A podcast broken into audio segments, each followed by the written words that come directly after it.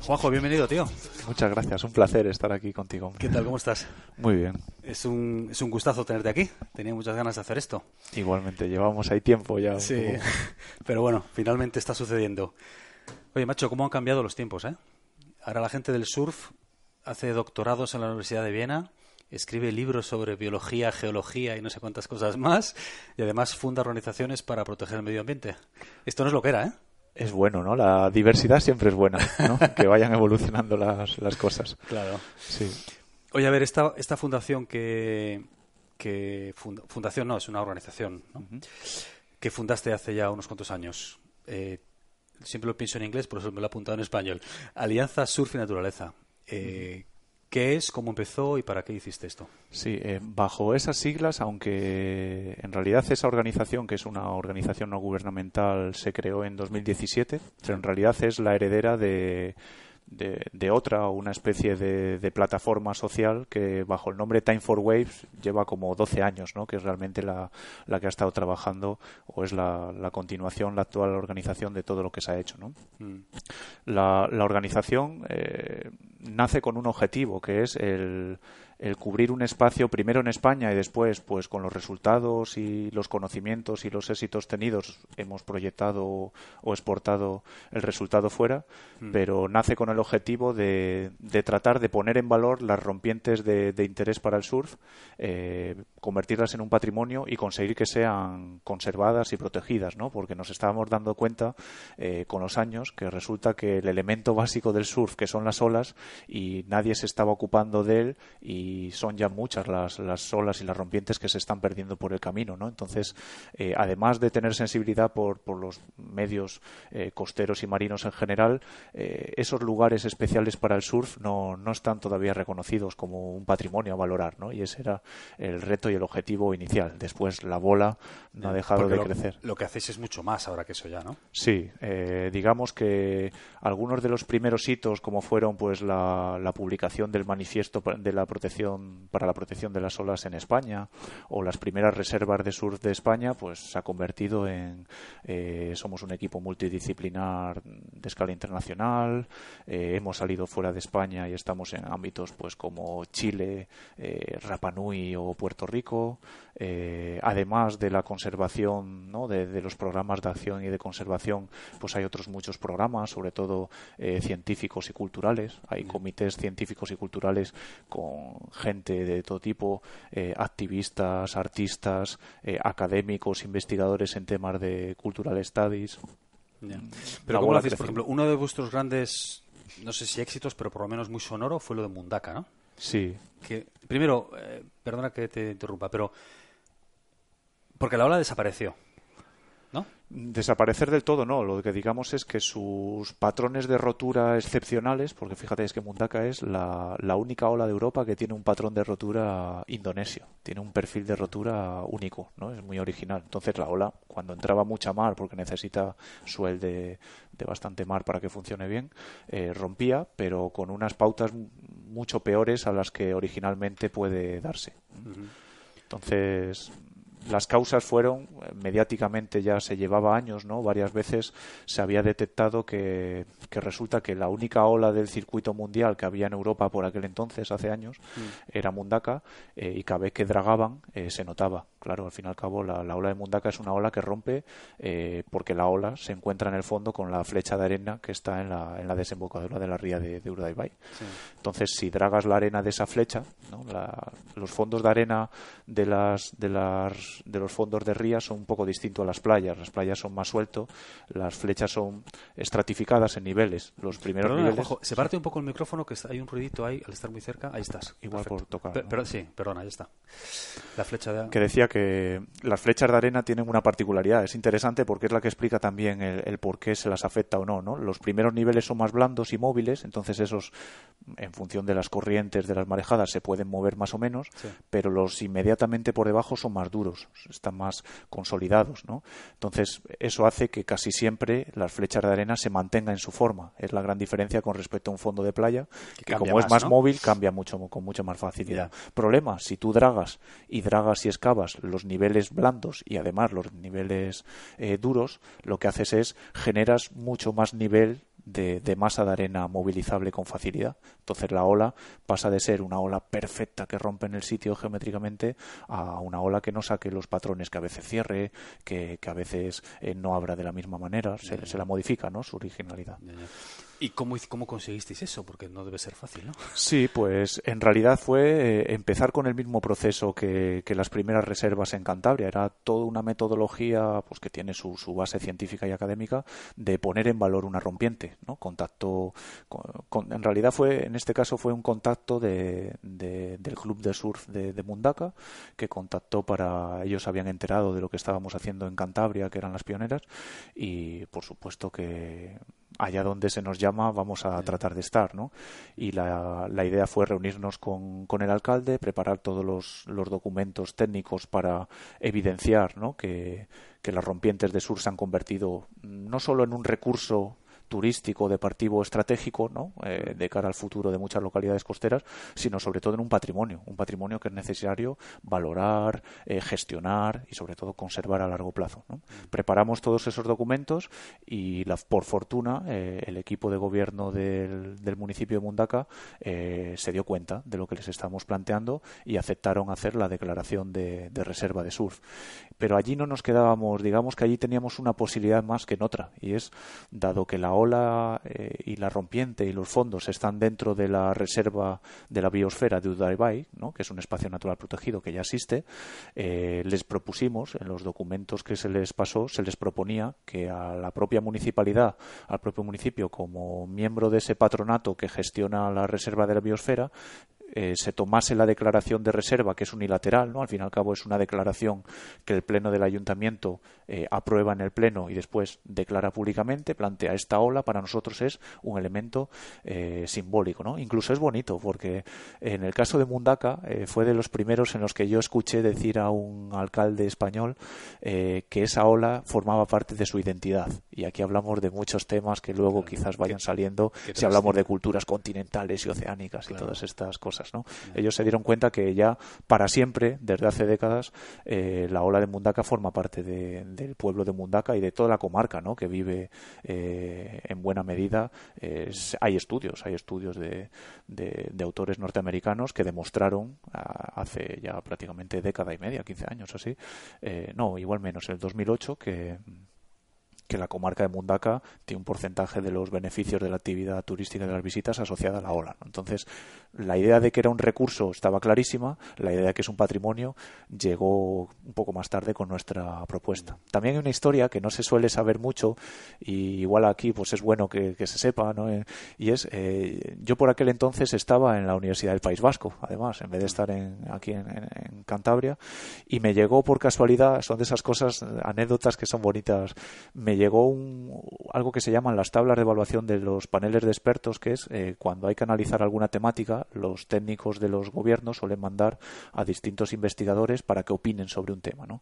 Y a mí estando allí me llegó un panel de expertos para evaluar la geodiversidad de la reserva de Urdaibai la geo, ¿no? Solo los elementos eh, geomorfológicos y geológicos.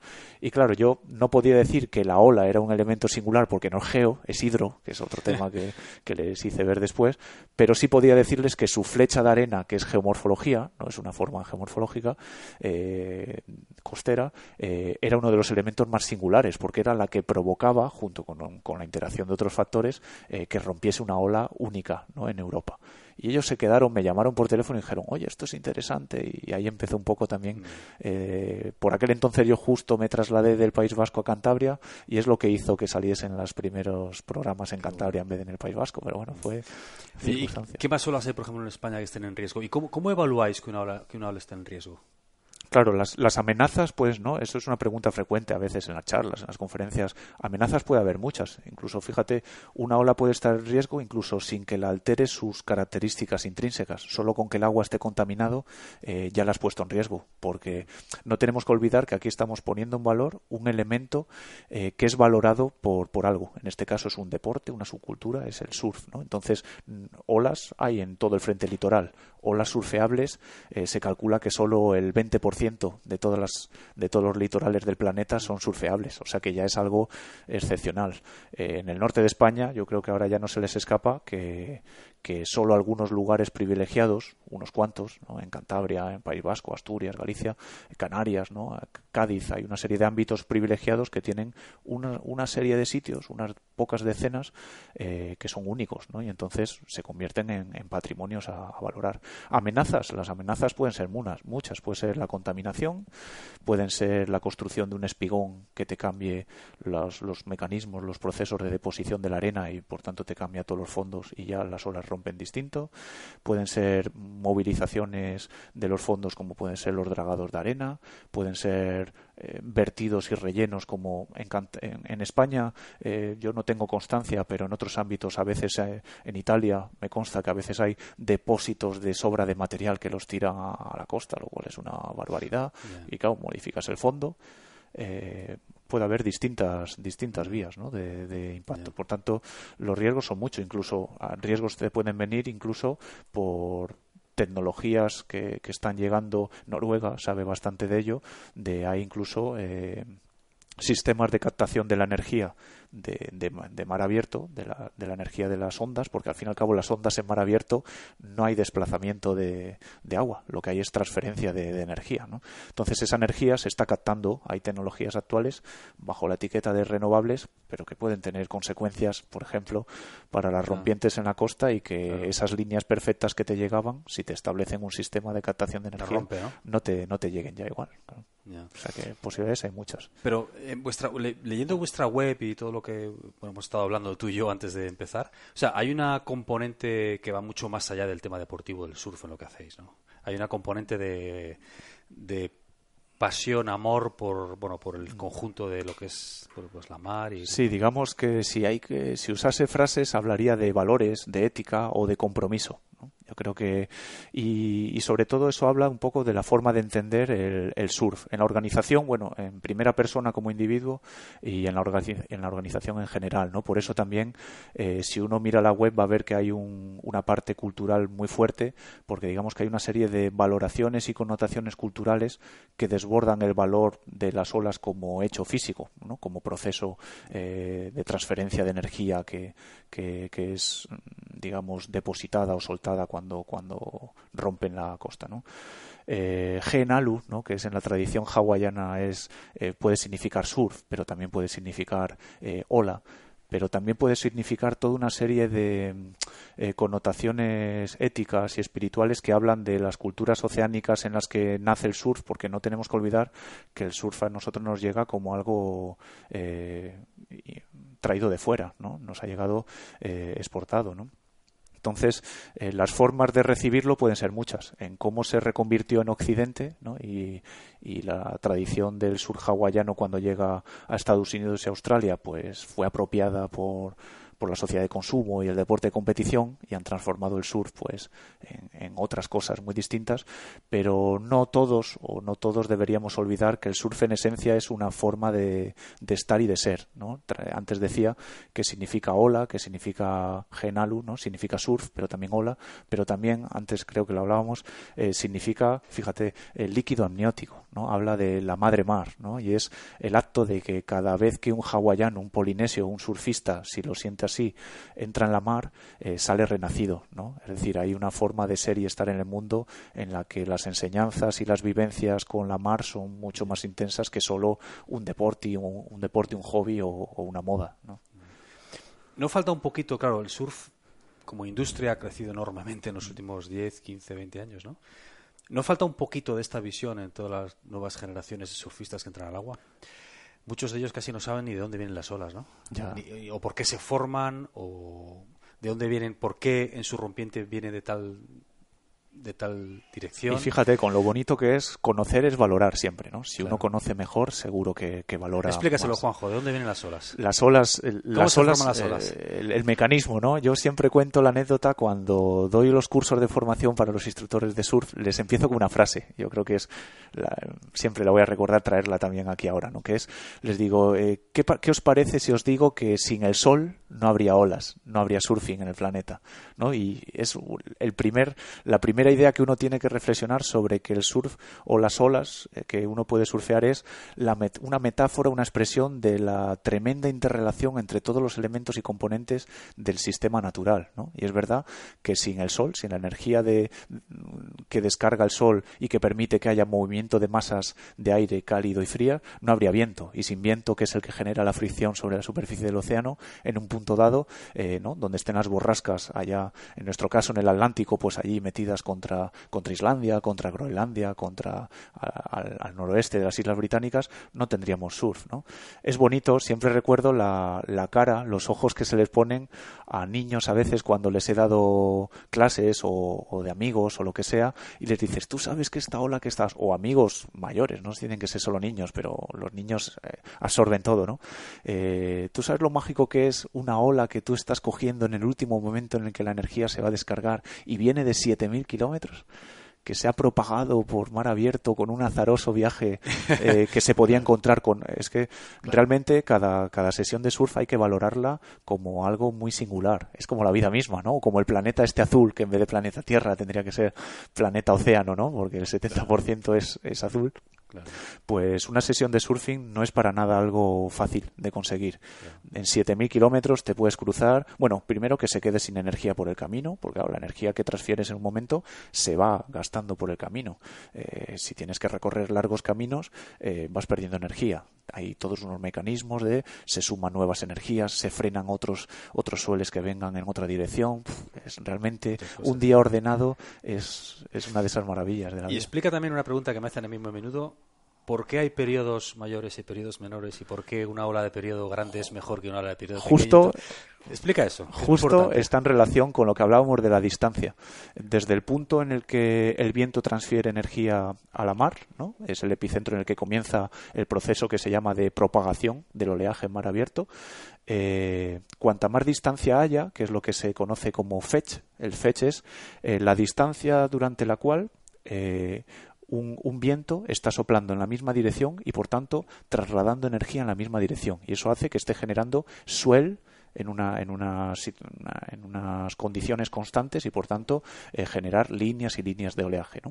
Cuanto más tiempo y distancia tengan para recorrer el mar abierto, más tiempo se van separando, porque en función del tamaño de las ondas tienen cuanto más grandes más velocidad, cuanto más pequeñas menos velocidad, cuanto más viento menos viento, más energía, más o menos velocidad también. Entonces, cuanto más distancia recorrida, más tiempo da a que se vayan separando por ritmos. En realidad son las que van a la misma velocidad irán juntas en trenes de ola, ¿no? Esas series que nosotros denominamos en el surf, eh, las que van más lentas se van a ir quedando rezagadas, las que van más rápidas por delante. Entonces, el periodo en realidad hace referencia al tiempo transcurrido entre cresta y cresta de, ola. ¿no? Que las haya más seguidas o menos seguidas es eh, desde los windswell, ¿no? Los, las, las marejadas de viento que se dan en el Mediterráneo o incluso aquí en el Cantábrico, ¿no? asociadas a que nos sople un nordeste muy cerca a la costa, es que no le ha dado tiempo a ordenarse. la gente llama mar de viento. Claro, mar de viento en realidad, y bien dicho, porque son un oleaje muy primario muy cerca al punto de nacimiento de las olas. No le ha dado tiempo a separarse del epicentro y por tanto a ordenarse. ¿Por qué Canarias tiene mejores olas más ordenadas que la península? Porque tiene otros 2.000 o 3.000 kilómetros de recorrido hasta que le llegan esas marejadas que están a 7.000 del Cantábrico, están a 9.000 o a 10.000 de Canarias. ¿no? ¿Por qué Hawái es un paraíso? Porque está en medio del tablero de juego del Pacífico, que es le llegan marejadas desde, fíjate, desde la Antártida a 12.000, a 14.000 kilómetros. Porque eso es una pasada. Eh, está medido hoy con las tecnologías, que es increíble.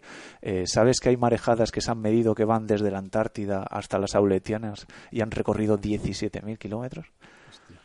Es impresionante, ¿eh? dicho así. Un, periodo de 30 Claro, alguien dice, bueno, ¿y cuánto tiene que ser las, las olas? Claro, hay que explicar que por el camino ha tenido que haber a la fuerza. Es una de dos, ¿no? Uno piensa y dice, o las olas eran de 250 metros cuando surgieron, que no, ¿no? Que no puede ser. Se van sumando, O por el camino se han ido sumando, ¿no? Hay una serie de procesos en los que o se suman energías o se restan, ¿no? Eh, si coinciden olas de velocidades eh, de características muy similares, es bastante posible que transcurrido el tiempo acaben sumándose y cuando se suman le pegan un nuevo estirón, ¿no? Eso es lo que hace que puedan llegar muy lejos. Pero eso lo vive un surfista justo casi antes de que cuando estamos surfeando y hablamos, ah, mira esta ola se me ha montado. Ese se me ha montado es justo el momento en el que la base de una ola eh, se ha juntado con la cresta de otra y por tanto no la ha dejado romper en el último momento. Ahí estamos viviendo ese proceso de, de encuentro, ¿no?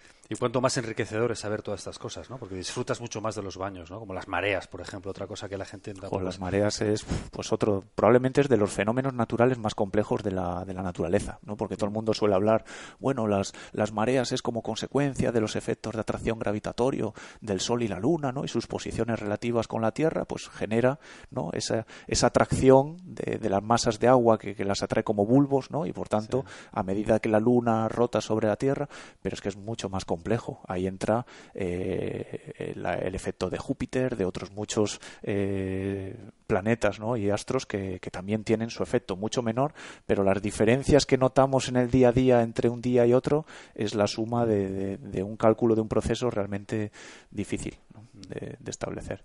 Oye, macho, cuéntame eso de que te inventas palabras como mare, ¿cómo es? Me maresaje. maresaje, por ejemplo. Esa es bonita. Eh, bueno, eh, académicamente eh, me he dedicado 15 años a, a, una de las líneas de investigación como geógrafo, es los paisajes, ¿no? Los he estudiado tanto paisajes naturales como culturales, y uno se da cuenta cuando analiza las culturas oceánicas, ¿no? Que tienen, escucho a los rapanuis, a los hawaianos, a los taitianos, y tienen pff, una cantidad de palabras increíbles para denominar muchísimos sitios que nosotros ni tenemos en nuestras lenguas continentales, no tenemos palabras para. Si yo te digo que los hawaianos tienen palabras para definir como 15 posiciones distintas detrás del pico de rotura de una ola, es increíble. Ellos las tienen. Nosotros ni tenemos una para decir qué es eso que está más allá del pico, ¿no? Lo tengo que describir. La ola acaba en el pico, ¿no? Claro. Pues fíjate, había una cosa curiosa, incluso en inglés existe, eh, junto a landscape, ¿no? Que es paisaje, existe oceanscape o seascape tienen las propias palabras adaptadas para hablar de esos paisajes marinos. Pero fíjate, en español, yo como especialista eh, de paisaje o, investigador que me diga paisaje, decía, no puede ser como amante de la mar eh, que consienta desde la humildad que no tengamos una palabra propia para definir los paisajes marinos. Tenemos que usar un sustantivo paisaje con un adjetivo marino. ¿No? Y hablando con un catedrático, uno de mis maestros, ya viejecito, jubilado, el que era de la vieja escuela, me dijo, pero claro, yo le planteé estas dudas, ¿no? Dijo, no, eh, nosotros adjetivamos paisaje para poder hablar de lo que hay más allá de la orilla. Y lo que está claro es que más, más allá de la orilla hay algo, hay una configuración formal. Que cambien los hechos es el dominio del agua en vez del dominio de la tierra, pero existe algo, indudablemente, ¿no? Y dice, sí, pero recuerda que paisaje solo es para la superficie terrestre. Y eso es lo que dije, bueno, pues sí, paisajes solo para la superficie terrestre, por la lengua española, en vez de recurrir solo a, la estrategia de, de, adjetivar, debería ¿no? me parece de justicia o, me parece un, un sueño, ¿no? un sueño humilde, eh, proponer que haya una palabra propia para eso que está más allá de la orilla, ¿no? Y que no sean paisajes, son maresajes. ¿no? Claro. ¿Hay alguna otra de ese tipo? Hay otra que digamos que esta que, que, se propuso hace unos años en una revista rusa, cuando me encargaron un artículo sobre el paisaje en la cultura española, ahí aproveché para, para meter la cuña de que cuál era el valor de la mar en la cultura española, ¿no? Y hacía una reflexión sobre la poesía, en la pintura, hablar de Sorolla, ¿no? Como fue el maestro impresionista capaz de mostrarnos distintos mares de la península solo con su con su con su paleta, ¿no? Mm. Eh, pero hay una que científicamente ha tenido mucha más relevancia que es la de hidrodiversidad, ¿no? Hydrodiversity, eh, la utilizamos para hacer referencia o, la, propuse a la comunidad científica en 2007, ya hace unos años, para hacer referencia a la diversidad natural dentro de la hidrosfera. ¿no? Eh, es aceptado hace ya décadas, igual que existe una geosfera, una biosfera, hay una hidrosfera, ¿no? que es el mundo del agua. Pero es curioso que cuando se habla de la diversidad natural, eh, se habla de biodiversidad y se habla de geodiversidad, biodiversidad, digamos que es el paradigma de la conservación de la naturaleza hace décadas, ¿no? Desde el inicio. Mientras que geodiversidad probablemente igual a mucha gente ni le suene, ¿no? Es algo que, que se está utilizando por la comunidad académica y ya por algunos técnicos hace 15 años. yo vine a hacer todavía un poco más complejo porque mi reflexión es una ola, que es un elemento de la naturaleza indudablemente, no es ni bio ni es geo forma parte del mundo agua. Entonces había que encontrar un concepto científico que evidenciase que hay una diversidad natural del mundo agua. Fíjate, incluso hablándolo con los con colegas norteamericanos, lo evidenciaron rápidamente, porque me dijeron, ¿tú sabes, Juanjo, que el primer espacio natural protegido de Estados Unidos son las cataratas del Niágara, digo, ah. y date cuenta, las cataratas del Niágara es un salto de agua. Lo que se valora es el valor escénico, estético, ¿no? de un salto de agua, no el escalón tectónico que provoca el salto de agua. Y eso no es ni geo ni bio, si uno es objetivo científicamente, ¿no? Entonces, hidrodiversidad fue un concepto que, que fue propuesto para la comunidad científica y bueno, eh, cada vez hay más, más, más especialistas que, que, han visto la utilidad de utilizar, sobre todo porque fíjate, llevado a, a, los, a los fines de la organización hay algo clave. Si a un técnico y a un político le tenemos que demostrar que las rompientes de interés para el sur son, o las olas en general, son un elemento de la naturaleza valorable, es decir, un patrimonio, por, definición. Eh, las políticas de protección de la naturaleza de, la Unión Europea se fundamentan en que cada país, ¿no? cada país miembro, se tiene que encargar de cubrir todos aquellos elementos representativos de su diversidad natural. Claro, nos encontrábamos con un vacío de conocimiento, que es se estaba cubriendo la biodiversidad y la geodiversidad pero las, las olas ha evidenciado que la hidrodiversidad no se estaba cubriendo, porque técnicamente no se estaba entendiendo que al otro lado de la orilla había un elemento. Fíjate que los océanos, me puede decir, bueno, pero la conservación de los océanos desde Kustov o desde las grandes figuras conservacionistas del mundo marino eh, es un hecho indudable. Pero fíjate, siempre ha sido con el argumento de los océanos como los grandes contenedores o hábitats de la vida, de la flora y la fauna marina. Eh, ha sido mucho más tarde cuando se ha evidenciado que a las masas de agua hay que conservarlas por sí mismas. Tienen valor intrínseco. No son solo peceras, no son grandes peceras, grandes hábitats. No, solo el contenedor. No claro, no son solo contenedores, sino eh, en, esencia, fíjate, es que no podemos entender el clima del planeta y estoy buscando argumentos. Podría buscar muchísimos. Saco dos. Eh, a todos nos han enseñado en el instituto al ciclo del agua. El ciclo del agua es que todo el agua del planeta está en los océanos. Es decir, que los océanos son nada menos que la reserva de agua del planeta. Que esté limpia, que esté sucia, no depende ya solo de que haya plantas o animales, sino de que, esté. Y por otro lado, no podemos entender el clima del planeta sin, sin, los océanos. Es decir, clima y reserva de agua, es decir, la existencia de la vida en nuestro planeta eh, está fundamentada en la hidrosfera. Entonces, tienen valor por sí mismos, no son solo los grandes contenedores de, de la biodiversidad. Pero si te fijas, a día de hoy, 2018, en muchos de los textos conservacionistas, leyes que se promulgan, noticias que salgan, eh, van a aparecer mares y océanos como eh, los espacios de una rica biodiversidad aparte de la biodiversidad, que es indudable, es única, son los grandes todavía eh, horizontes por descubrir de qué hay abajo en, los fondos oceánicos, pero en sí las masas oceánicas son vitales. Macho, me decías antes, que eso me ha llamado mucho la atención, que el ser humano como especie se ha alejado demasiado de la, de la mar. Así, más o menos, no sé si con esas palabras, pero casi. ¿Qué significa eso? ¿Ahonda un poquito? Sí, es un poco, digamos que era una, una crítica no rencorosa, constructiva, de las sociedades modernas occidentales, ¿no? que muchos autores las definen como sociedades eh, continentales. ¿no? Y sobre todo, eh, con esa definición o ese adjetivo de continental hace referencia a que se, las, ha dado en cierto modo eh, un poco la espalda durante siglos a lo largo de nuestra historia a los mares y océanos. ¿no? Es un contraste enorme con, con las culturas isleñas, con las culturas oceánicas que siempre a lo largo de la historia han vivido con algo que para ellos forma parte de su forma de ser y estar en el mundo, ¿no? de su estilo vital. A un hawaiano tú le preguntas qué es más importante, si la tierra o el mar, y dice las dos, ¿no? Que cae para mí es importante, pero Moana también es importante, ¿no? Los grandes conceptos en los que se fundamenta su territorio, su espacio vivido, soñado, trabajado, eh, forma parte tanto la tierra como el mar. Mientras que para Occidente, eh, durante mucho tiempo le dimos la espalda, ¿no? en la antigüedad, en el medievo, eh, los mares eran el ámbito del mito, de lo desconocido, de lo ignoto, ¿no? De lo peligroso. De... Después vino de lo, de lo aventurado, ¿no?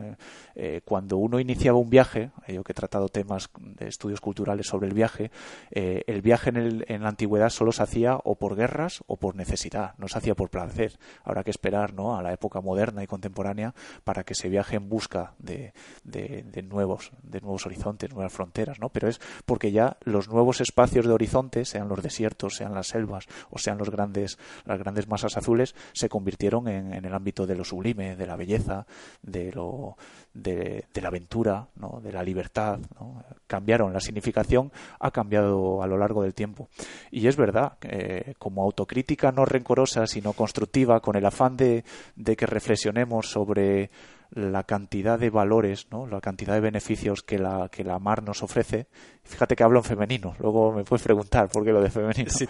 Eh, eh, durante años no ha sido así, le hemos dado la espalda, no nos hemos alejado en cierto modo. Entonces, eh, creo que es bueno y es curioso en un país como España, que es una península o la península ibérica, ¿no? junto con los archipiélagos, es una casi isla.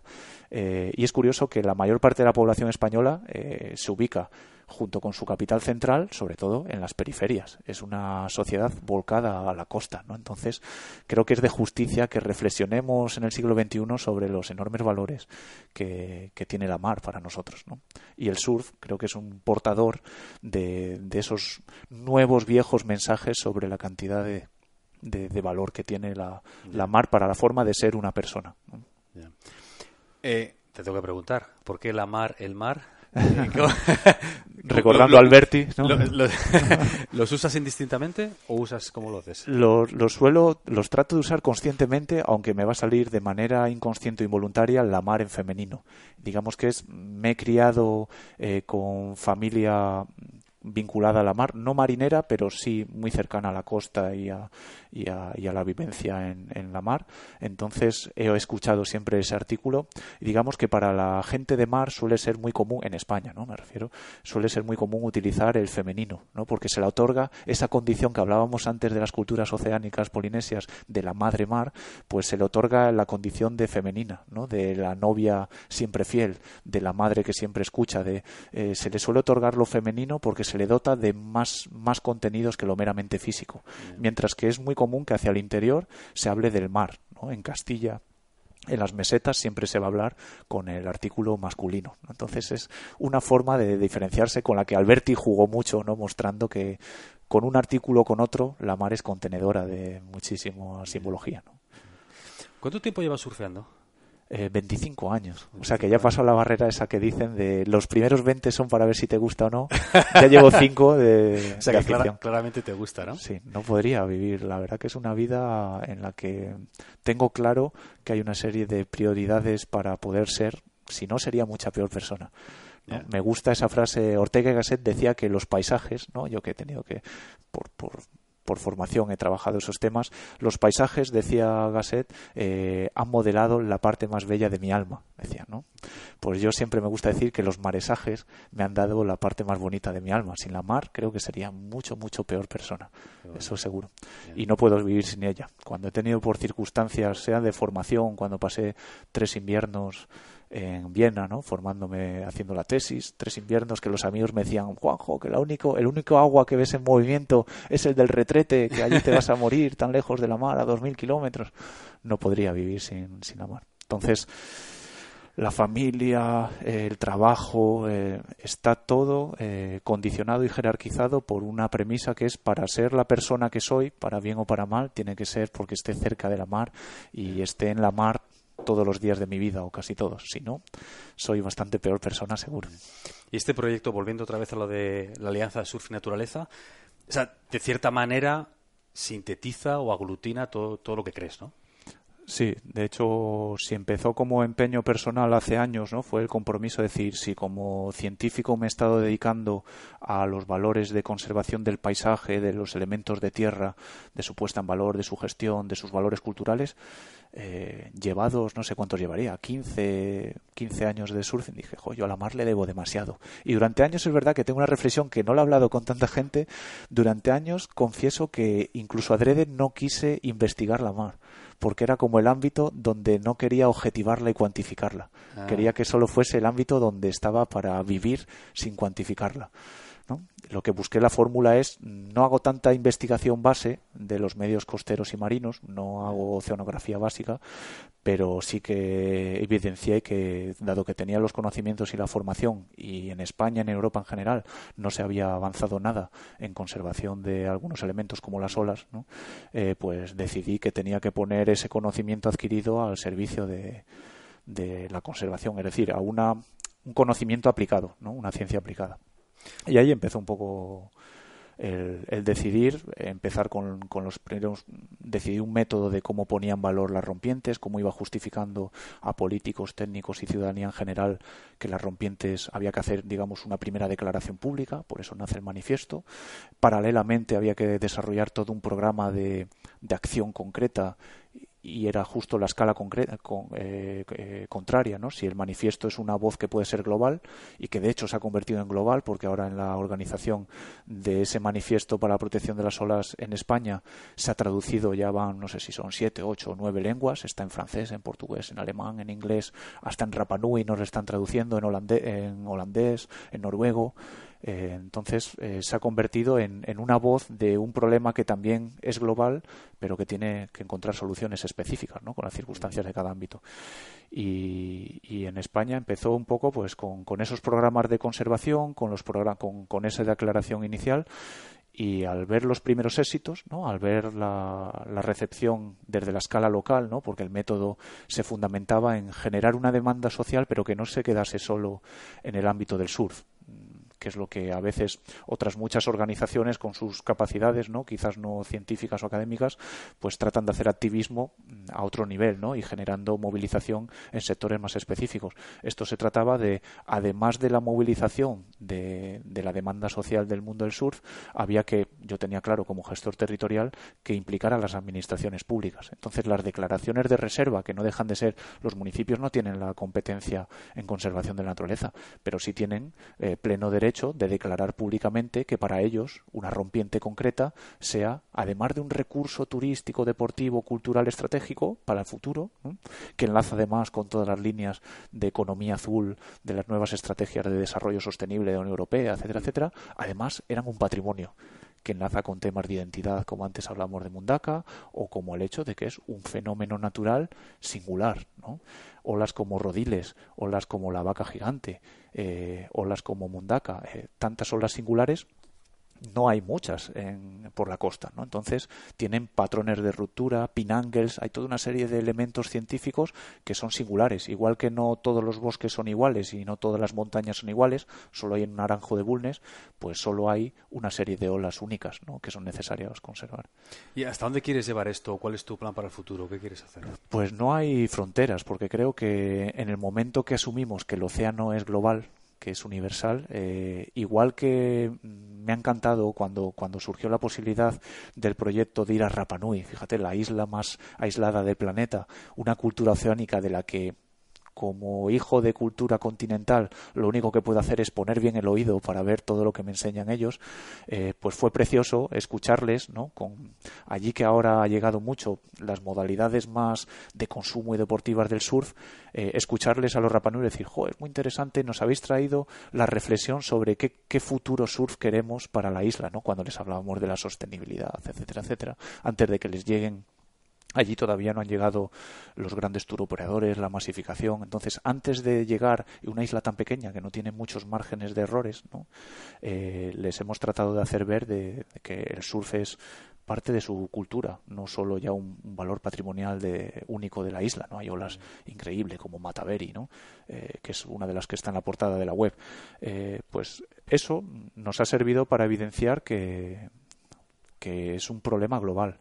Y por tanto, poner límites, decir, bueno, eh, el objetivo es desarrollarlo en España, Empezamos en Cantabria, Euskadi, eh, ahora mismo lo prolongaremos a otros ámbitos como Asturias, como a los distintos, ¿no? donde hay Galicia, Cádiz, Canarias, por supuesto, irá creciendo el programa nacional en España, no, no, no ha acabado, pues hay mucho trabajo que hacer, por supuesto, eh, pero digamos que sería egoísta o sería de corto de miras eh, algo que sabes que funciona y que puede tener aplicación adaptado a las circunstancias de cada ámbito, no extenderlo. Empezamos, pues, se extendió por Puerto Rico, por Chile ha tenido éxito y se evidencia, entonces es bastante probable que la bola no deje de parar, ¿no? Por eso ponerle límites, yo, nuestra vida sí que es limitada, pero esto, bueno, eh, otros tomarán el testigo y continuarán con, con el mensaje de que eh, las olas, ¿no? en primera persona desde la cultura sur, pero fíjate, las olas no deja de ser, volviendo a esa expresión de Genalu, la ola no tiene que ser más que la punta de lanza del mensaje que se está lanzando, y es que la mar y los océanos forman parte de nuestro mundo de nuestra forma de ser y estar en el mundo. Entonces hay que cuidarlos, no son nuestros, somos una parte pequeña ¿no? de, de ese sistema natural.